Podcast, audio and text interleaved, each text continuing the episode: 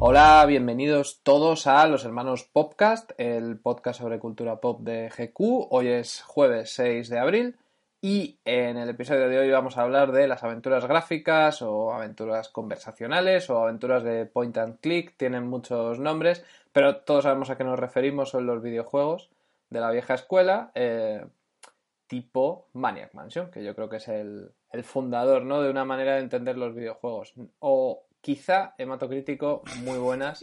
No esté muy de acuerdo porque él es todavía más de la vieja escuela, es decir, de Sierra. Cuenta eso. Espera, que tengo aquí, espera, mi tocho de 800 páginas de la historia de las aventuras gráficas. Bueno, eh, efectivamente, Sierra, Sierra estaba antes. Eh, tenemos que explicar antes o a modo de, de perspectiva, ¿no? ¿Por qué hablamos de esto hoy de repente? ¿Nos hemos vuelto locos o qué pasa? No, no, no. Eh, los creadores de Maniac Mansion, que son Ron Gilbert y Gary Winnick, han vuelto el 30 de marzo con su nueva aventura gráfica que se llama Thimbleweed Park.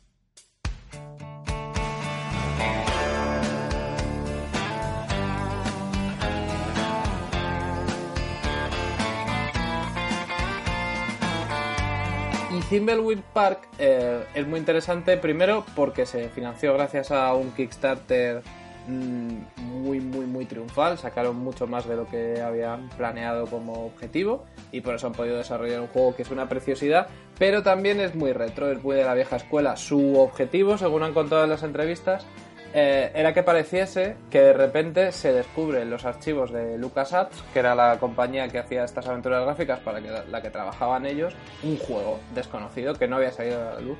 Transcurre los años 80 y, y todo el diseño al mismo tiempo es muy moderno, eh, pero también pues los personajes son cabezones y hay mucho Es que sal- pixelazo. sale en un momento que están en moda los juegos pixelados, ¿no? Como- Sí, está, está de moda el retro, pero, pero aquí lo lleva hasta las últimas consecuencias. Y luego, por supuesto, tiene todo el humor eh, autorreferencial, sobre todo, y meta de, de las aventuras gráficas de estos dos. Sí, Eh, son los que hicieron Monkey Island, por ejemplo, los dos primeros. Y también tiene algo muy moderno que es eh, eh, recordar a la ficción de detectives, de una pareja de detectives que llega a un pueblo y bueno, desde Twin Peaks a Expediente X o True Detective hay un montón de guiños dentro de, de Thimbleweed Park, pero sobre todo hay guiños a la edad dorada de, de los juegos. sí el, juego se maneja exactamente igual que se manejan los, los tótemes de los que hablaste, el Monkey Island y, y el Maniac Mansion, ¿no? Hay una pantalla y debajo hay una serie de verbos, como son palabras esta vez, luego en las versiones más modernas lo sustituyeron por, por iconos, pero a los jugadores hardcore siempre, de las videoaventuras, vamos, siempre nos gustó recordar cuando eran palabras. Y estos lo, sabe- lo saben, lo saben y han vuelto con las palabras. Entonces tú simplemente con el ratón apuntas, abrir, apuntas puerta y abres una puerta. Pero eh, en un mundo completamente loco. Hay, como tú dices, ¿no? Referencias a Twin Peaks, eh, experimentos genéticos misteriosos. Pero efectivamente tiene este sabor. Realmente parece una videoaventura antigua. Me decías que te contara cuando, cuando yo empecé a jugar a las videoaventuras de Sierra. Sí, porque en, porque en Thimbleweed Park hay, hay incluso pullas a Muchas sierra. Hay un, sí. Esto se veía hay mucho, un ¿no? momento... Sí, sí, sí. ta- también es verdad que se veía en los clásicos. Pero bueno, hay dos personajes hablando de por qué las aventuras gráficas en las que no puedes morir son mejores que esas en las que puedes morir. Y, y estás todo el rato entrando en callejones sin salida. Y Sí. esa es la opinión que tienen Gilbert y Winnick de tu querida Sierra. Mi querida Sierra, eso pasaba, sí. Eh, a Sierra la amé, luego la odié y ahora con el tiempo la- eh, en el recuerdo la, la amo. Em, los videojuegos de Sierra al principio tenían un sistema parecido a este, pero era todavía más, más retro porque tenías que escribir. O sea, tú desplazabas al personaje con los cursores y al llegar a algo escribías en inglés. ¿Qué esto para qué me sirvió a mí? Pues me sirvió para, para sacarme el Proficiency, por ejemplo, ¿no? Después, después de varios años en los que todo mi alimento de videojuegos eran estas cosas que, que ¿sabes quiénes la conseguían? La conseguían los padres. Tú estabas en, yo soy del 76, ¿no? Entonces tú estabas como en quinto de GB y de repente había un chaval que su padre que trabajaba en un banco le había pasado el Space Quest. Y entonces el chaval te lo pasaba a ti. De repente otro amigo suyo, el padre, había estado de viaje no sé dónde y tenía el juego de Larry y te lo, y te lo pasaba. Entonces antes de Internet empezaron con los, con los padres. Yo como, Hmm. como me suele pasar con las cosas de la cultura popular, me obsesioné enseguida hasta el punto que para conseguir más lo que hacía era, lo pedía, esperaba que fuera mi cumpleaños y de regalo de cumpleaños en, en llamaba números de teléfono que aparecían en la revista PC, Gamer que compraba un amigo y llamaba a Orlando, una tienda de Orlando y me mandaban a casa el, el Police Quest 3 y tal. Y efectivamente me jugué absolutamente todos esos juegos y, y, lo que tenían que era desesperante eran dos cosas. Una, que te podías morir por cualquier cosa. Por ejemplo, recordemos que en el juego de Larry, que es un juego medio erótico, Primero te, puedes acostar con una prostituta en la primera pantalla, pero si no te has puesto un preservativo te mueres. Ese es el, arranque. Y luego hay una pantalla, eh, hay un bar, puedes elegir la izquierda o la derecha, ¿no? Si eliges ir a la izquierda te mueres también. solo, por poder. Y también... Yo recuerdo haber jugado antes a los juegos de LucasArts, sobre todo creo que al primer Monkey Island fue el primero que jugué. Eh, y, yo sabía que en estos juegos no te podías morir. Entonces, no sé por qué vi a alguien jugar a un Larry y hay un momento que cruzas la calle y te atropella un coche.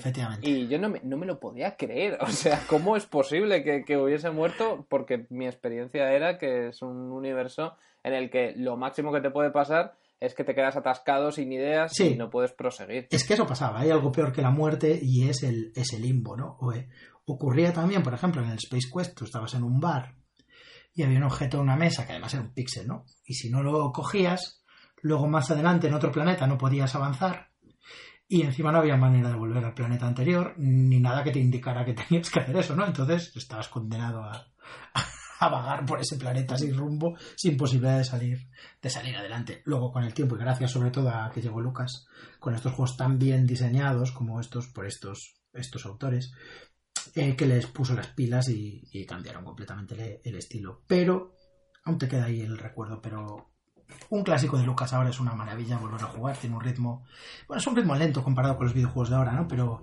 pero es bonito, es una experiencia, se parece más quizás a una novela interactiva, Em, sin embargo, hay actualizaciones ahora de, estos juegos. Hay nuevos juegos de Monkey Island en Telltale que hacen versiones nuevas y no son tan guays, ¿sabes? No son tan, no son tan divertidos a pesar de tener de muchos avances.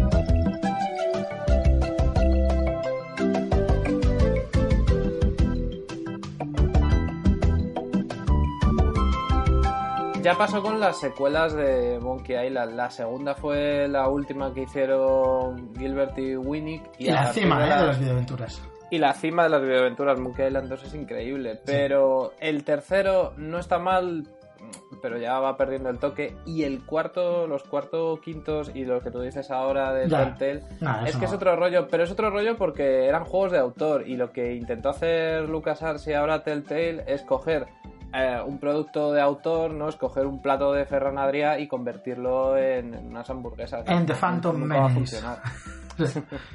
Bueno, pero... Fíjate si soy viejo, tío, que me, estaba acordando de que cuando salió el Monkey Island, yo llamaba todos los días por teléfono al corte inglés a ver si ya había llegado. Porque había leído y el otro día vi que era el, no sé, el, 80 cumpleaños. Y, y, vi en Micromanía todo el reportaje de que el Monkey Island, el Monkey Island, y yo estaba obsesionado con el Indiana Jones, el primero que hicieron, el, y el Maniac Mansion. Y estuve ahí, ¿eh? De early adopter. Está muy bien. Thimbleweed Park para mí es como volver a casa. O sea, si has jugado aventuras gráficas de pequeño, es, es una sensación muy guay. Em, también tiene una cosa, por un lado, está escrito y desarrollado por, dos auténticos genios del terreno y se manejan como nadie, pero también tiene algo de papilla para nostálgicos. Hay una pantalla, por ejemplo, que reproduce un montón de, cosas que podías ver en el Maniac Mansion original, desde el reloj, y hay un chiste sobre eso, hasta la nevera y el microondas. Entonces, bueno, es, una sensación un poco rara, pero, pero yo creo que es, que es muy recomendable. Para terminar esta primera fase de nuestro podcast, ahora tiene fases como videojuegos, eh, yo creo que deberíamos decir cada uno una aventura gráfica que nos haya marcado. Venga, empieza. Eh, a mí me gusta mucho Green Fandango.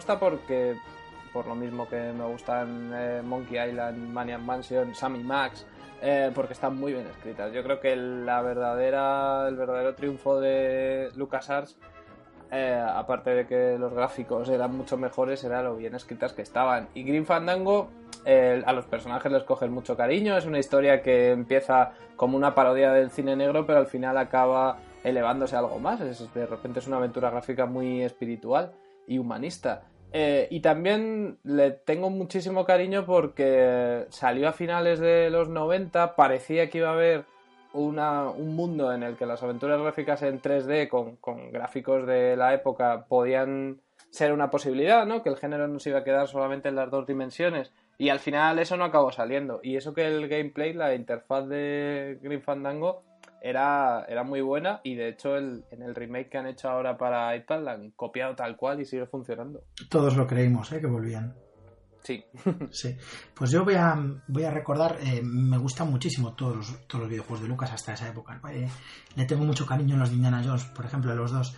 Em, pero voy a recordar una aventura muy de culto y, y, un poco abandonada y yo creo que se podría recuperar en estos formatos, pero de manera espectacular, que es el. Loom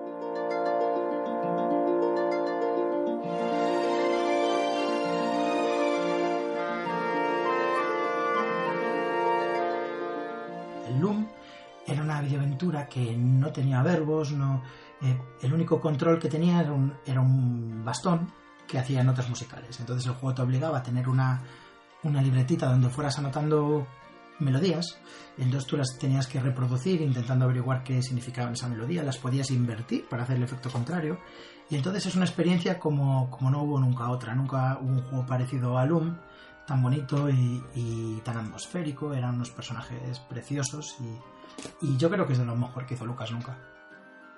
Sí, tal. Si Monkey Island y Maniac Mansion eran, er, eran comedia, eran sátira, Loom era poesía, yo creo. Sí, sí, era, la, era para adolescentes totalmente. Era el Señor de los Anillos de Lucas Arts.